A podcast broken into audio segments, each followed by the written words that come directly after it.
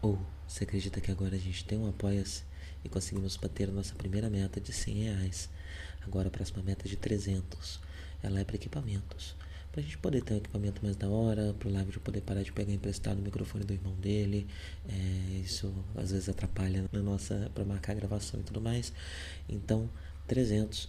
A gente vai juntando esse dinheiro é, além do 100, né? E assim que tiver o suficiente para comprar equipamento, a gente compra e uh, essa meta passa a ser outra meta.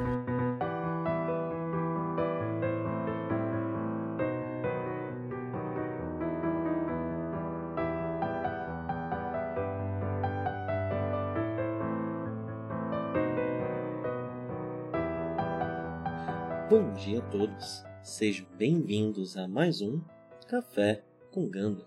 Estou mais uma vez aqui com o meu Nath.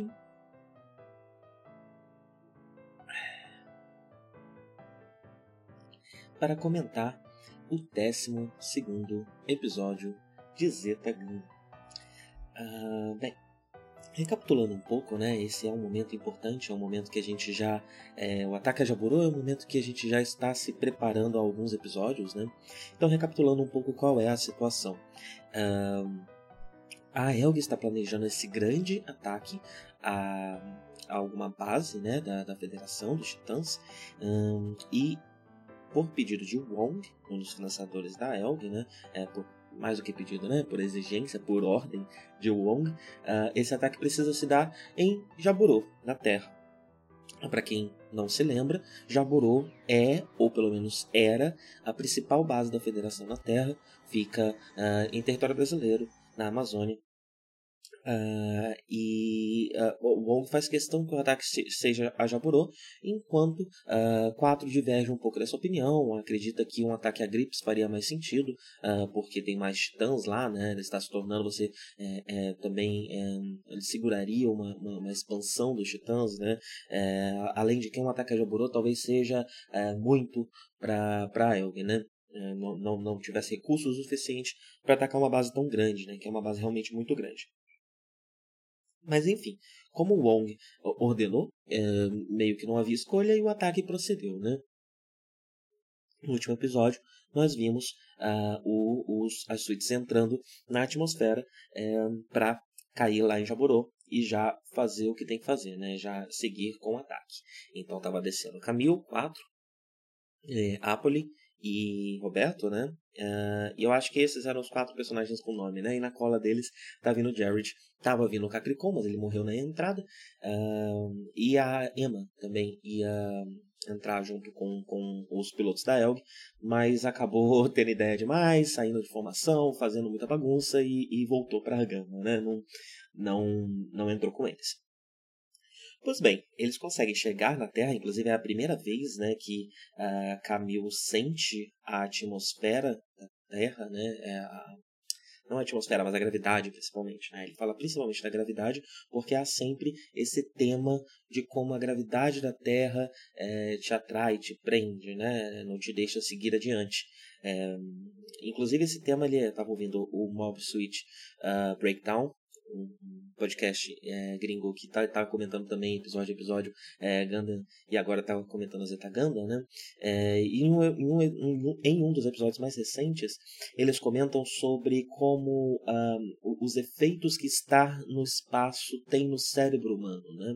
Então essa gravidade da Terra também é um jeito de te prender no sentido de que te protege dessa modificação é, que o espaço traz, né? Podemos dizer assim, é, seja o espaço por si só, né, seja a falta de gravidade, ou seja as situações em que você se encontra no espaço, né, situações normalmente muito parecidas é, com navegações no mar, né, de isolamento, né, de isolamento do resto do mundo, que acaba também é, surtindo efeitos, né, gerando efeitos na sua mente. Ah, então, acho que essa, essa, essa, esse paralelo da gravidade da Terra também tem um, é, ele, é, ele é metafórico, mas ele também tem um quê de, de mais do que isso, né? Ele também é um, é um tanto quanto científico, ele é uma, mistura disso tudo, né? É, talvez por isso que ele seja tão amplamente utilizado sem muito questionamento. Quando ele é usado, ele não é exatamente usado num tom de metáfora, né? É, ele às vezes é usado num tom muito factual. É, então eu suspeito que talvez seja também por uma junção disso, né? Com esses elementos e com é, o desenvolvimento de New Type, né? O, junto com esses desenvolvimentos, a, a série ainda extrapola é, para as capacidades de um New Type que se desenvolve no espaço. Né? Nesse episódio, nós vamos ver a base de Jaburô, e se vocês prestarem atenção na base, vocês vão ver diversas suítes que a gente provavelmente nunca mais vai ver. É, só uma curiosidade, tem um Gun Tank, tem um, algo muito similar com o Gun Tank, que na verdade é um Gun Tank, é o Gun Tank 2. Se eu não me engano, aparece o Gun Cannon 2 também. E tem outras naves também, outras suítes. Uh, suítes essas que são todas do Mobile Suites Variations. O Mobile Suite Variations, é, eu não lembro, não sei exatamente como ele saiu, eu não sei se foi um livro só, coletando, se foi em revistas, é, se foram diversos livros, mas enfim, é uma série é, de publicações que trazia novos modelos um, de, de suítes um, para o universo de Gundam, né? Então a gente vê continuações de diversas suítes que a gente já conhecia, modificações e variações é, de diversas suítes que a gente já conhecia e também algumas outras suítes novas. Uh, esses, livros, esses livros, né, não sei se livros ou revistas, não sei exatamente como foi o formato dessa publicação, é, mas esse conteúdo ele foi produzido entre uh, uh, o Gundam de 79 e Zeta. É, e ele compila uh, alguns, algum, alguns elementos. Né? Ele compila uh, suítes que tinham sido feitos para a série de 79 e não foram utilizadas, né? dizem, não, não há confirmação dessa informação, mas dizem que algumas delas eram para ter sido utilizadas no de 79 e não foram, o que faz sentido, né? já que a série foi cancelada e terminou um pouco mais curta. Uh, outros são suítes que foram criadas nesse meio do caminho, meio que como um exercício, né? ou até mesmo para complementar essa publicação. E a terceira origem dessas, dessa, dessas suítes é Uh, são as tentativas de continuação de Gundam. Né? Antes de Zeta Gundam, houveram, se não me engano, dois projetos é, de fazer uma continuação para Gundam. Né? E alguns desses projetos chegaram a ter é, design mecânico e tudo mais, então algumas dessas suítes eram para ter sido utilizadas é, nessas, ou nesse, nesses outros projetos, especialmente num projeto que era para ter saído em 83, que nunca foi adiante.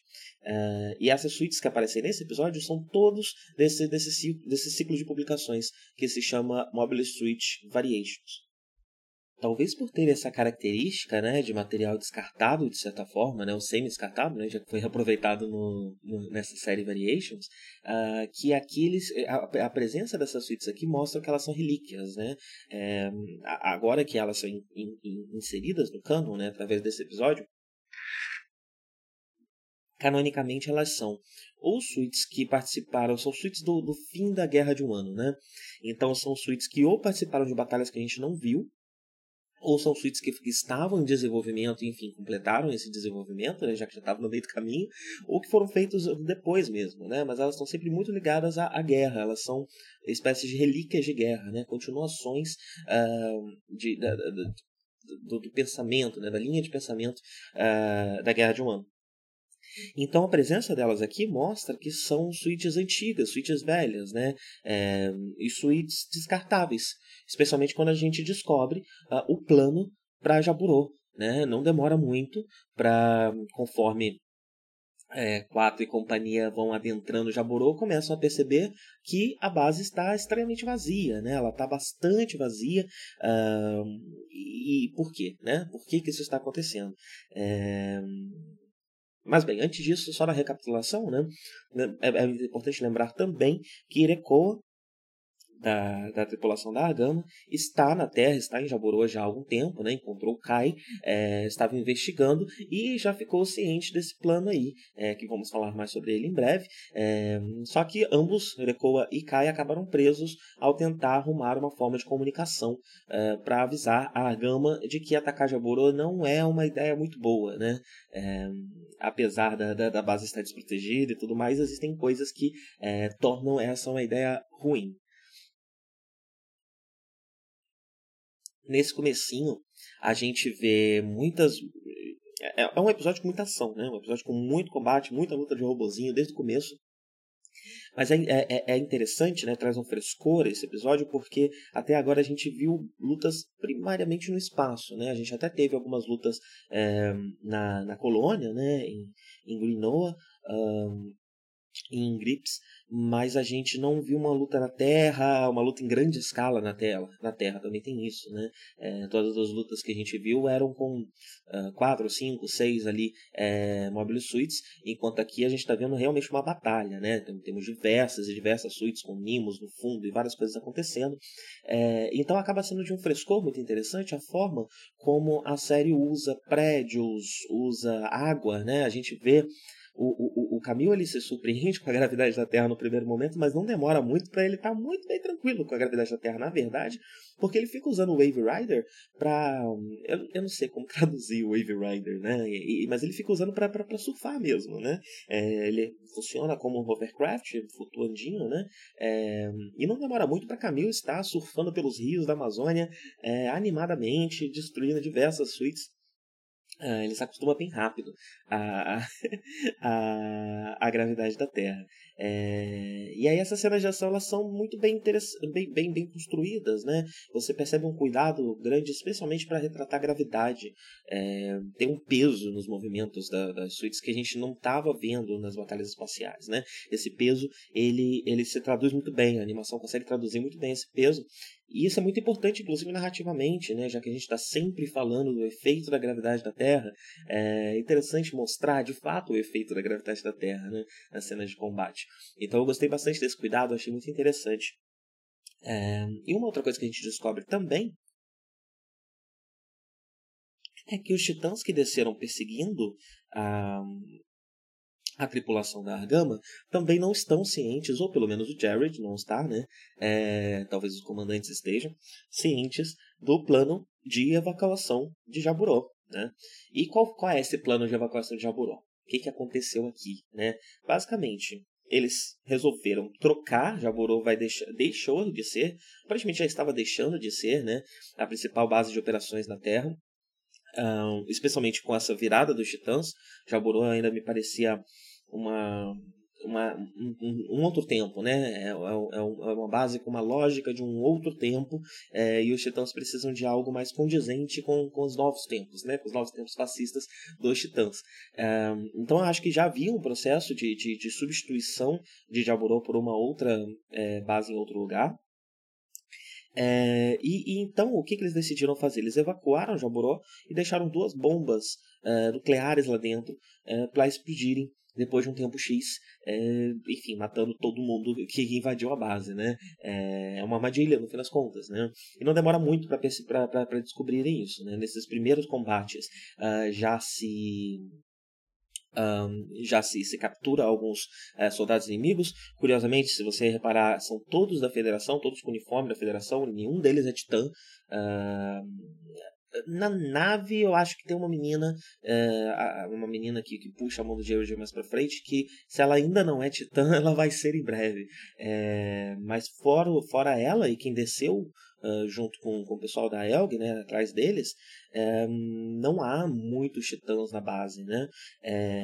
E enfim alguns desses soldados já foram capturados e são levados ao interrogatório. Quem conduz o interrogatório é a Polly Uh, e eles descobrem né, que essas bombas nucleares estão uh, no, no, no, coração, no, no, subsolo né, do, do da, da, base uh, e que vão explodir em alguns minutos. É, se não me engano, durante o interrogatório eles têm coisas de 20, 30 minutos é, para poder é, evacuar. Né? E, e, nesse momento, todo mundo que não foi capturado está correndo, fugindo, desesperado para sair dessa base antes que essas bombas explodam. Né? Eles provavelmente precisaram ficar lá até o último momento uh, ah, para poder, enfim, algumas questões operacionais, né? Talvez até algumas coisas envolvendo a bomba.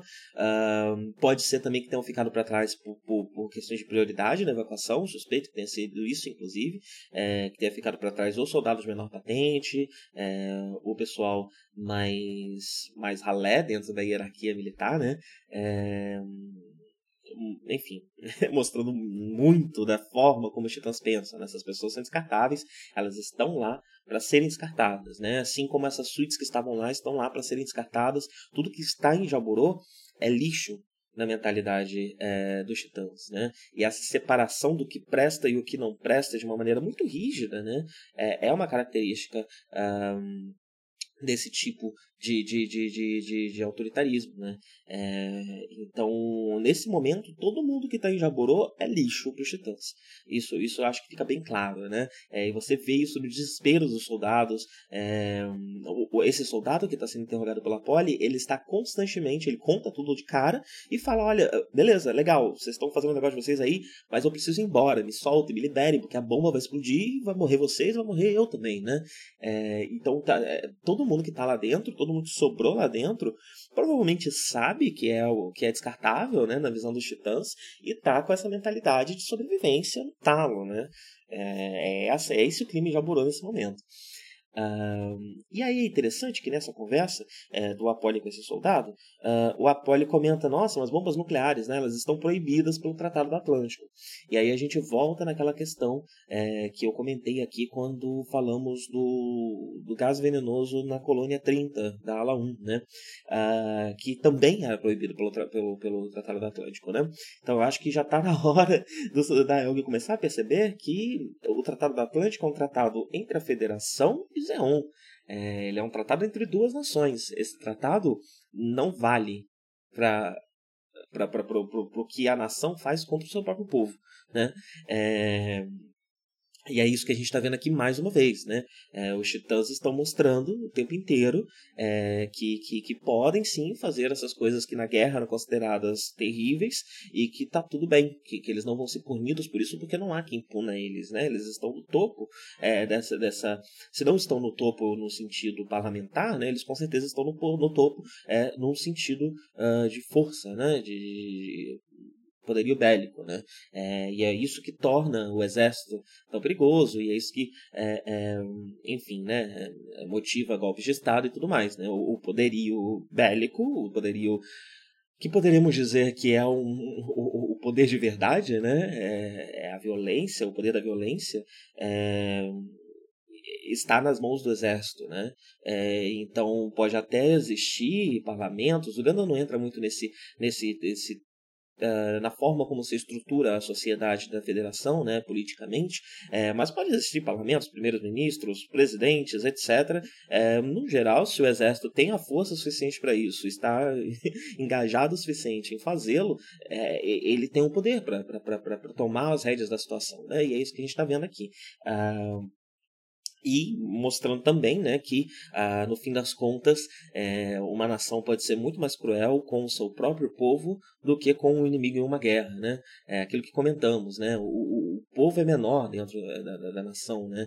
Ah, então, quando, quando duas nações estão fazendo um tratado de guerra, nós temos aqui um acordo entre dois, dois poderosos. E o poderoso estrangeiro às vezes é mais parecido com o poderoso local do que o povo local, né?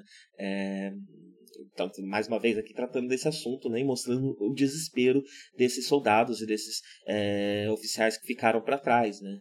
Ah, eles sabem que eles são resto, né? Que eles não, não, a vida deles não é valiosa dos seus superiores. Uh, ah, e um detalhe é que essas bombas não podem ser desativadas. Isso já é definido de cara, né? A parte que poderia desativar uma bomba foi destruída porque é para explodir mesmo, né? Eles não tinham, não tem como voltar atrás, nem se a própria, os próprios titãs, a própria federação quisessem voltar atrás, eles não têm como é, desarmar essas bombas. Ah, bem, essa é toda a situação em, em né? No, no, meio dos combates que a gente vê logo na primeira metade do episódio e tal, a gente entende toda essa situação. Uh, mas eu queria é, fechar um pouquinho o nosso escopo aqui, né? Colocar uma lupa em alguns relacionamentos, é, especialmente focados no Camil. Porque a gente está tendo aqui, eu diria que a primeira situação de guerra também do Camil, né? Como eu falei, é uma das primeiras que a gente vê e é uma das primeiras do Camil também, que ele está numa, numa operação em grande escala que não é para se defender, que não é, é para em retaliação a um ataque que já está acontecendo, a uma perseguição que já está acontecendo, né? Nesse caso aqui, ele está participando ativamente é, de um ataque às forças inimigas. Uh, e, e, isso, esse primeiro momento, dá para perceber que, que, que, que ele está o tempo todo hesitando, né? Ele está o tempo todo uh, até um pouco chateado por estar tá tendo que fazer isso, né? É como se ele quisesse que as pessoas parassem de lutar para que ele não precisasse lutar de volta, né? É... então, assim, a gente tem uma situação em que todos os soldados que estão aqui estão um pouco forçados, né? Mesmo quem está liderando o quatro está aqui forçado, está aqui contra as suas, os seus ideais. É, mas Camil é quem enfrenta isso pela primeira vez e é quem tá, que está mais uma vez levando as porradas no militarismo, né? É, mais uma vez ele está vendo aqui uh, o, o que exatamente significa ter se juntado a uma organização que, por mais que não seja é, do exército, é surgiu de dentro do exército e carrega consigo toda, toda essa, essas características militarísticas, né? Uh, então é mais uma nova face uh, que Camille descobre e não gosta. Né? É, o, o 4 tem uma dificuldade em entender, e aí é até interessante colocar é, é, os dois lado a lado aqui. Né? O 4 está tendo uma dificuldade de entender o que está acontecendo com o Camille. Uh, mesmo que os dois estejam aqui forçados, o 4 ele consegue se desligar mais emocionalmente da situação. E os motivos dele conseguir fazer isso a gente já vai discutir, eu vou segurar um pouco, mas vamos focar um pouco no Camil primeiro. Vamos falar um pouco da perspectiva do Camil, né? Uh, o Camil, ele tá nessa situação em que ele tá bastante controverso, né? E todo, é, bastante contrariado com o que está acontecendo, né? E tem uma cena específica que acaba sintetizando isso tudo, que tem um significado muito grande, que é quando ele vê um filhotinho de macaco tentando tirar a mãe macaca claramente morta debaixo de um tronco que caiu em cima dela. É, e o macaquinho tá desesperado, tentando puxar ela, não consegue, né? E aí chega o Jared e dá um tiro, tentando acertar o Camilo, dá um tiro e mata é, esses macaquinhos, né? É, essa cena, ela é muito relevante pro Camilo, né? Porque, primeiro, ela de certa forma replica a cena do, do Camilo quando a mãe dele morreu, né? Você tem a, a, a sua mãe em uma situação suspensa, né? Uma situação é, de, de, de morte quase certa, mas não certa, enfim, ah, uma tentativa desesperada de salvá-la que acaba por fim a, a, a, destruir por vez né, toda, toda e qualquer chance dessa salvação. Desse, é, é, por mais que a release esteja acontecendo de um jeito que, enfim, né, a gente percebe que provavelmente a macaquinha já está morta uh, e o macaquinho acaba morrendo no fim também né, disso tudo, é, acaba sendo, de certa forma, uma recriação dessa situação traumática que o Camilo viveu uh, é, é, há pouco tempo atrás. E essa é parte do significado dessa cena. Outra, outra coisa também é que o macaquinho só morre porque o Camilo estava ali do lado. Se o Camilo não estivesse ali, se Jared não estivesse tentando acertar o Camilo, o macaquinho não morreria. E esse é um paralelo muito grande ao que, tá, ao que o, o, o Camilo deixou na Argama na relação dele com a Fá, né? É, parte do, dos motivos pelo qual ele não está conseguindo lidar abertamente com a Fá é por causa uh, do, do, mal que, indireto que está sendo feito a ela pelos titãs por causa dele, por causa da existência dele, por causa da relação que ele tem com essa família. Um, então, também é, é uma cena que sintetiza essas duas das grandes dores do Camil até agora, né? É, nesse momento em que ele já está tendo que enfrentar uma terceira grande dor, né? Que são as decepções dele, né? E a dificuldade dele de lidar com a hierarquia, com a hierarquia militar, com a violência no militarismo.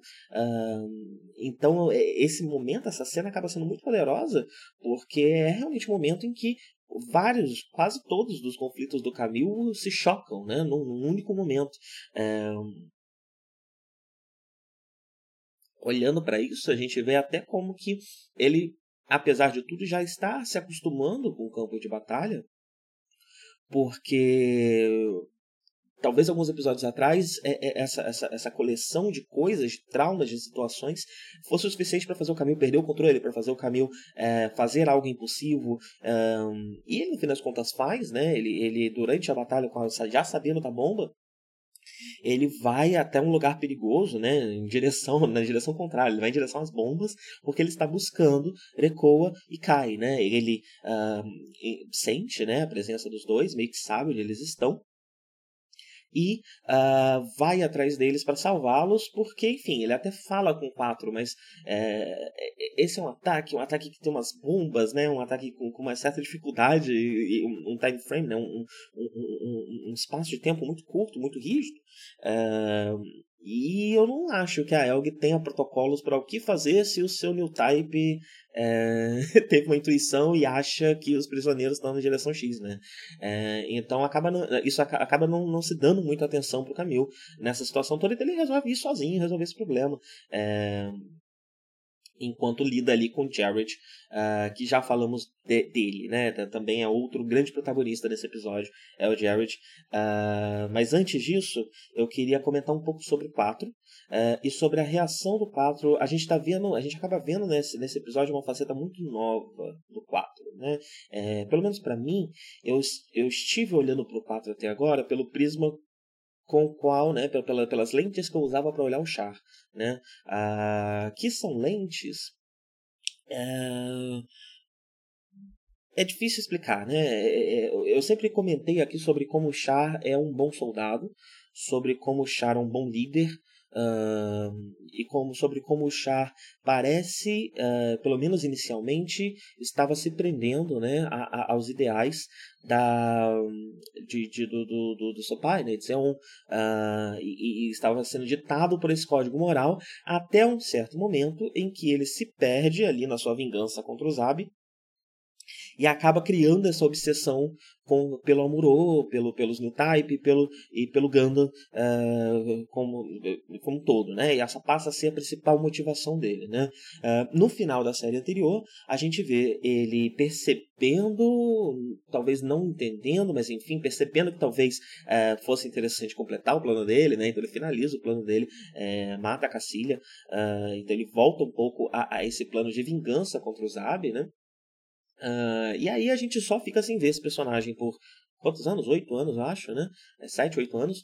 E ele volta agora numa situação muito diferente da que a gente estava acostumado a vê-lo, né? Ele agora está é, ainda lutando contra a Federação, mas lutando contra a Federação junto com pessoas que eram da federação também, né? E contra um novo governo opressor, uh, ou pelo menos ainda mais opressor, né? Uh, dentro da federação. E ele é um personagem, até agora ele é um personagem muito estoico, que está sempre se escondendo. A gente sempre viu o Chá se escondendo atrás da máscara, então agora a gente sempre tem o quatro atrás dos óculos, dos óculos né? É, ele faz esforços, diversos esforços, a gente vê isso principalmente desde que a gente descobriu que ele era contra-ataque de Aurora. Você vê que ele faz muito esforço para não passar para o resto da tripulação o que ele realmente está pensando, o que ele realmente está querendo. A gente sabe que ele, que ele tem uma agenda secundária, né? Que também é segredo para todo mundo. Então, a gente estava vendo um, um, um, um quadro que é ainda mais misterioso do que o Char, né? Para quem está assistindo, para o espectador. Então, nesses últimos episódios, a gente começa a entender um pouco mais desse personagem. E por enquanto, a impressão que eu tenho é que a série vai começar a trabalhar sobre o quão sedento por guerra o, o Char é, ou pelo menos se tornou. Né? Talvez por nessa sanha de vingança, o que ele tem acabado desenvolvendo foi um gosto pela guerra. E essa, essa fixação dele no, no, no, no Amuro uh, e nos New Types como um todo não é só uma, uma rivalidade, não é só uma paixão, que é uma possibilidade muito grande entre esses dois personagens. Em breve a gente, a gente vai falar um pouco mais disso, né? É, não é só uma uma masculinidade ferida, um orgulho ferido, mas aparentemente também é um gosto pela guerra, um gosto pelo desafio do combate, né? É, porque nesse episódio a gente vê que mesmo que o 4 uh, é, esteja contrariado com o que está acontecendo, no campo de batalha ele é uma máquina de matar, né? É isso que ele está pensando. Não há tempo de pensar em qualquer questão moral, não há tempo de pensar em nada. A gente está aqui para fazer o que a gente tem que fazer. E essa é uma postura boa para um soldado, no sentido de que uh, o sucesso de uma missão é também o, a, garantia da vida dos seus pares. Né? É, então, nesse sentido, é uma postura interessante. Mas, ao mesmo tempo, especialmente pela forma como o 4 reage ao Camil, mostra que ele já parece ter se, se mergulhado tanto nessa frieza que ele precisa para ser bem sucedido no campo de batalha, que ele já se perdeu lá dentro. Porque ele já não consegue mais conectar com o Camil, ele não consegue mais entender o que está acontecendo com o Camil. Quando o Camil reluta, ele acha que o Camil pode estar machucado, que o Camil pode estar ferido, ou, algum, ou, ou que a Switch levou algum dano. E não passa pela cabeça dele que esse menino está pela primeira vez no campo de guerra para valer, né? É, pela primeira vez atacando e não sendo atacado e se defendendo. É, eu, eu, eu, eu, acho que é a primeira vez, né? É, que ele faz isso, mas assim, é, é, enquanto organização, né? É, enquanto indivíduo, a gente já viu que eu adoro atacar outras pessoas enquanto indivíduo, inclusive, né? dentro e fora da suíte. Mas é a primeira vez que ele está sendo mandado, né? Que ele está obedecendo ordens, essas ordens são de matar, destruir todo mundo que está ali, né? Então, e, e há uma desconexão muito grande, né? E a gente já via um tanto dessa desconexão desde a da, da, da presença do Wong. É como se a chegada do Wong é, fosse uma espécie de Uh, é, é, como se o Wong, além de ter chegado e ter decidido o que, que ia acontecer com o ataque contra a vontade do 4, ele também tivesse pegado o Camil para a custódia dele, né? E aí o 4 tá mais desligado, ele, tava, ele chegou a estar um pouco mais conectado emocionalmente com esse menino, mas ele parece que ou aproveitou essa oportunidade, ou a única forma como ele sabe reagir a isso, né? É, estando essas duas coisas ligadas, essa pessoa que está forçando ele a fazer um ataque que ele não considera a melhor decisão estratégica, é, e, e, é, ele se, se, se desligou, ele criou uma barreira entre ele e o Camil, né? Tanto que ele, além disso tudo, ele também comenta, alguém pergunta sobre a performance do Camil e ele fala, ah, parece que as correções do Mr. Wong estão funcionando corretamente, né? É... Então, assim, é um 4 que não dá para saber muito bem antes se havia uma resistência, se no começo do episódio a gente realmente viu uma certa resistência dele contra a forma como a Elg funcionava, ou se a, a gente ou se isso foi só uma, uma, uma ilusão nossa, né? A gente olhando para ele com outros olhos, lembrando dele mais jovem, né? Lembrando que agora ele é um homem adulto e não mais um, um, um menino, né? O, Chara, é, no 79, ele tinha toda aquela postura e tudo mais, mas era um menino, né? Não sei quantos anos ele tinha, mas acho que não passava de 21, né? É, acho que ele tinha mais pro lado dos 20, 19. Então, era um garoto, né? Então a gente a, a, acabava também olhando para ele com, com olhos um pouco mais inocentes, apesar é, de saber que ele era capaz de manipular, que ele era capaz de fazer tudo pela vingança dele, né? É, é, era meio impossível a gente também não olhar, não, não botar pelo menos um vernizinho de inocência em torno do que ele está fazendo. E no, então, é, até agora a série levou a gente a tentar olhar o fato com os mesmos olhos, tirando as uh, situações pontuais. Só que aí, desde a da, da presença do Wong, isso vai se desconstruindo, né? Vai, vai, vai, vai se desfazendo até o que eu consideraria um ápice nesse episódio, né? Em que ele está claramente completamente desconectado do Camil, completamente desconectado de qualquer relutância que o Camil possa estar sentindo, pensando apenas na guerra, apenas na batalha de uma forma fria, de um jeito que faz a gente questionar se ele no fim das contas não gosta, né? E se é, tudo isso, essa leitura de que a, a, obsessão dele pelo Amorô não era uma sede pelo combate, né? E pela, pelo desafio no combate. Uh, então a gente começa a ver essas passos do 4 aqui é, nesse momento, né, nesse paralelo caminho 4, na forma como eles reagem a esse, a esse combate, né, e na forma como o 4 lê o Camil nesse combate. É, bem, mas vamos falar um pouco de Jared. Né? No meio disso tudo, Camil está tentando seguir ali os seus, sentidos, seus sentidos né, para encontrar Echo e Kai, é, porém está sendo duramente perseguido por Jared. Jared está fazendo mais um paralelo, né? Jared está com a mesma sede de, de, de, de, de combate contra o Gundam que Char teve no final do Gundam de 79, né? É, até agora, a vingança dele por Camille, a vontade de vingar Layla, ainda era algo que, que, que parecia estar dentro de, um, de uma estrutura racional. Só que esse episódio mostra que Jared já está obcecado por isso. Né? É, começa que ele fala que vai vingar o Capricorn, sendo que a gente viu claramente que o Capricorn morreu por culpa dele mesmo, né? É, só calhou, aconteceu do Camil ser a suíte que estava perto dele que rasgou o balão dele, mas podia ter sido qualquer outra, né? É, mas enfim, isso já dentro da cabeça do Gerald já mostra a narrativa dele ali de que é, é, é, um mal a ser exterminado, né? Alguém que ele precisa caçar é, loucamente, né? É, acho que essa, inclusive, é uma diferença entre a obsessão do Char é, com a obsessão do Jared, né? Jared sabe que é Camille que pilota. No comecinho, no comecinho não sabia, mas já tá sabendo faz um tempo, e a vingança dele não é contra o piloto do Ganda, não, é sobre Camille, ele sabe quem é Camille, e ele lembra do socaço que Camille deu pra ele, nele lá atrás e tal. Então é uma, é uma vingança um pouquinho mais pessoal, no sentido dela ser, é, de, de haver um relacionamento mais próximo entre esses dois, esses dois personagens, né?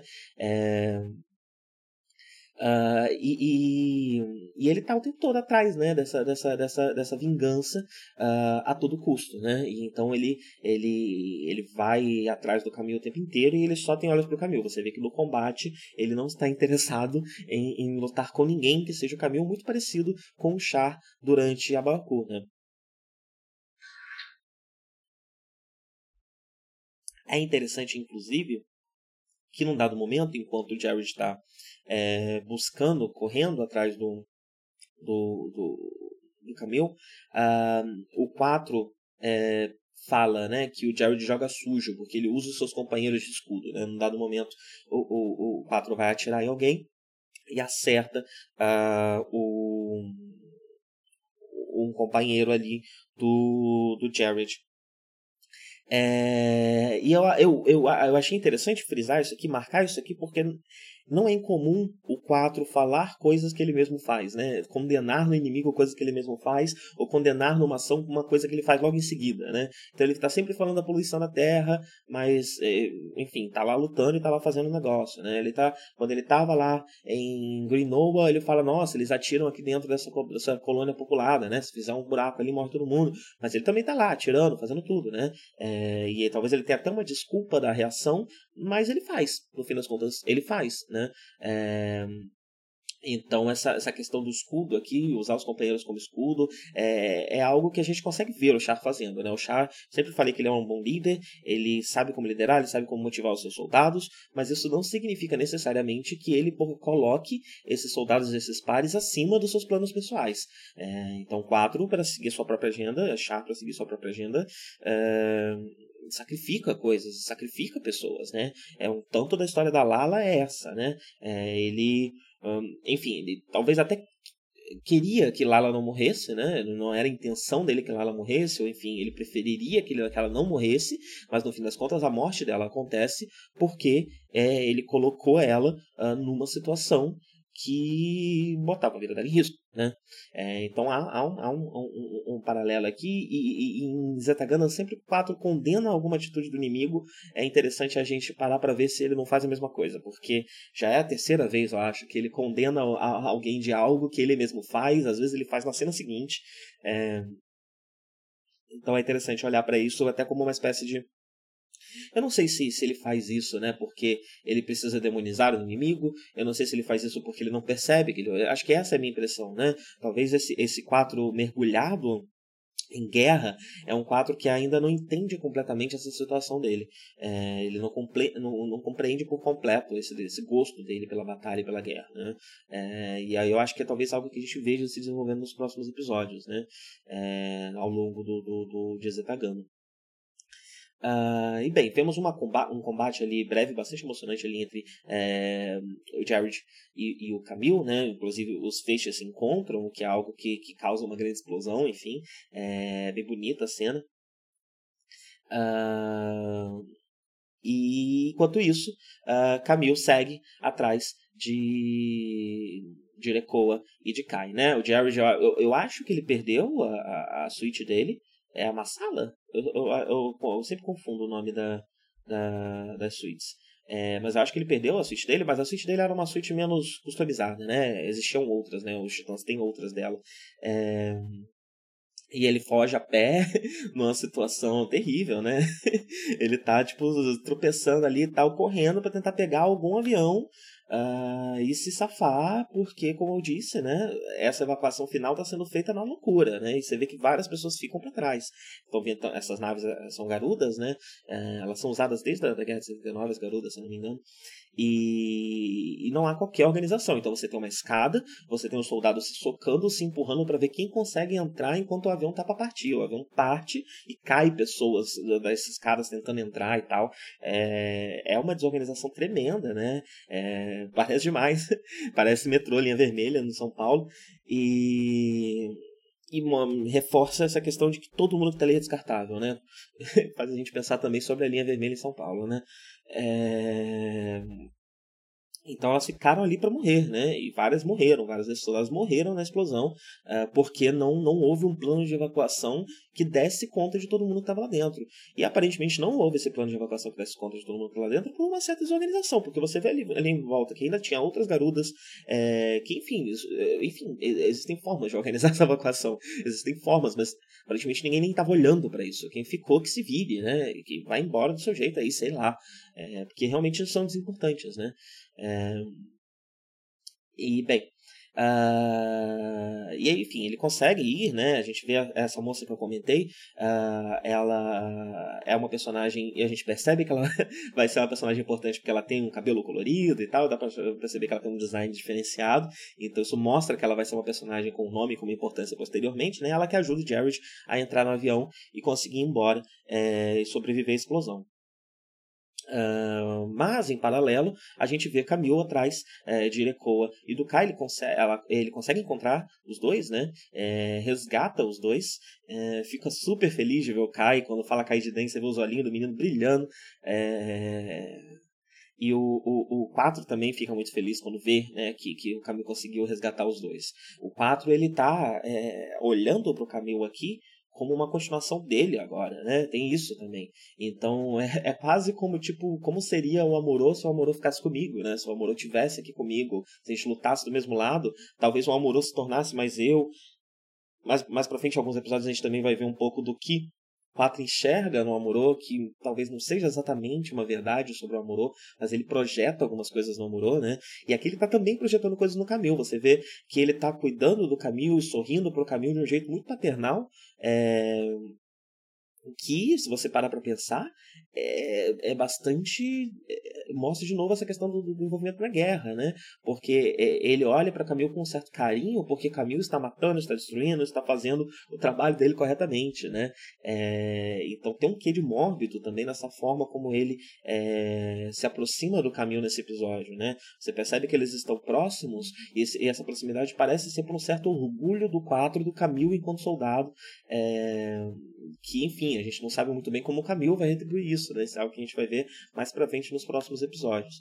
É, mas eu diria que o 4 se impulsiona para cima de Camil, né? E, e olha para Camil com esse carinho por conta disso, por conta da, da, da, da capacidade dele enquanto soldado. Bem, consegue salvar os dois, tem toda uma cena ali, eles conseguem fugir, conseguem evacuar todo mundo da, da, da, Elg, eu acho que não chegou a ficar ninguém para trás não, um, da Federação infelizmente ficaram alguns, né, eu acho que não deu tempo de alguns deles conseguirem ir embora, é, a bomba explode, as duas bombas explodem, né, e aí a gente vê uma cena muito forte, né, é, ela é forte especialmente aí, em diversos momentos aqui ao longo é, do Café com Ganda. Eu faço paralelos né, de algumas coisas tristes, algumas coisas, é, alguns elementos, especialmente em Zeta Ganda está sendo mais frequente, né? Alguns elementos que batem muito com o momento histórico que a gente passa no momento no Brasil, né? É, então eu queria só frisar o simbolismo da gente ver a Amazônia pegando fogo no final desse episódio por conta da ação de um governo fascista. Bem, é, de uma de uma de uma rima até de, difícil de descrever, né? Acho que não preciso falar mais nada. Um, e bem, uh, yeah. e no final do episódio nós vemos Hayato, Hayato Kobayashi, é, com a Caraba. A gente já tinha ouvido falar da Caraba. Caraba é a força de outra força de resistência anti-titã na, na Terra, né? Eles, eles focam mais na Terra, enquanto a Elg foca mais no espaço. Uh, nós sabemos muito pouco da Caraba, uh, vamos aprender um pouco mais nos próximos episódios, mas assim como a Elg, ela também é uma organização é, com, com, muitos mistérios ali por trás dela. Às vezes, é, enfim, né? A gente não vê muito da Federação, a gente não vê exatamente detalhes de funcionamento da Federação, então às vezes parece que há um ar de mistério, que pode não ser, pode ser só que as informações estão vindo aos poucos, pode ser que sim, pode ser que tenha algo de, de, de, de ali atrás. Na Elga já tenho quase certeza que sim, né? Na Caraba já não, não sei, vamos ver. Uh, mas vemos Hayato de volta e terminamos com um 4 felicíssimo, que o elenco está cada vez mais parecido com o elenco da, casa, da Base Branca, né? Ele percebe, putz, Kai e é, Hayato, né? Estão com a gente agora. Uh, e nos próximos episódios nós vamos ver ainda mais retornos, né? ainda mais gente voltando é, da, da, da, tripulação da base branca. Terminar no mate. E é isso, por hoje eu acho que é só. É, eu, fazer Zetagana está sendo corrido, de certa forma, né? mais do que a série clássica, porque todo episódio tem muita informação e eu quero evitar que os episódios passem de uma hora. Não faz sentido você ouvir um podcast sobre um episódio que é só eu dando aqui opinião, sem exatamente nenhuma pesquisa, nada do tipo, é, que tem três vezes o tamanho do episódio, né? Então tenta evitar que passe de uma hora. que às vezes, às vezes faz eu começar e terminar meio que na correria, né? É, não, não, sei se se incomoda, mas ao mesmo tempo eu não sei muito bem como eu poderia fazer diferente. Porque é muita coisa, né? Todo episódio de Zetagana tem muita informação, muitos detalhes, muita coisa para prestar atenção e muita coisa para comentar. Então acaba sendo o único jeito ser nessa correria, né? Eu sei que o, o Café com Ganda ele teve, tinha, sempre teve a intenção de ser um pouco mais lento, um pouco mais suave, mas eu não sei se isso é aplicável a Zeta Ganda e a Ganda a partir de agora, né? É, porque na, na, série clássica dava, né? E foi pensando nela que eu fiz porque eu já tinha assistido. É, mas Zeta Ganda realmente é um, é um mar de informação, né? Muita coisa em, em um episódio só. Então, peço perdão pela correria, espero que, enfim, eventualmente a gente consiga seguir um ritmo um pouquinho mais lento, mas só para eu falar tudo que eu tinha para falar sobre o episódio já vai embora 45 minutos, né? Então, é, isso acaba fazendo com que eu é, vá, enfim, faça desse jeito que eu tenho feito, né? É, mas é isso. Tenham todos um bom dia e até a próxima.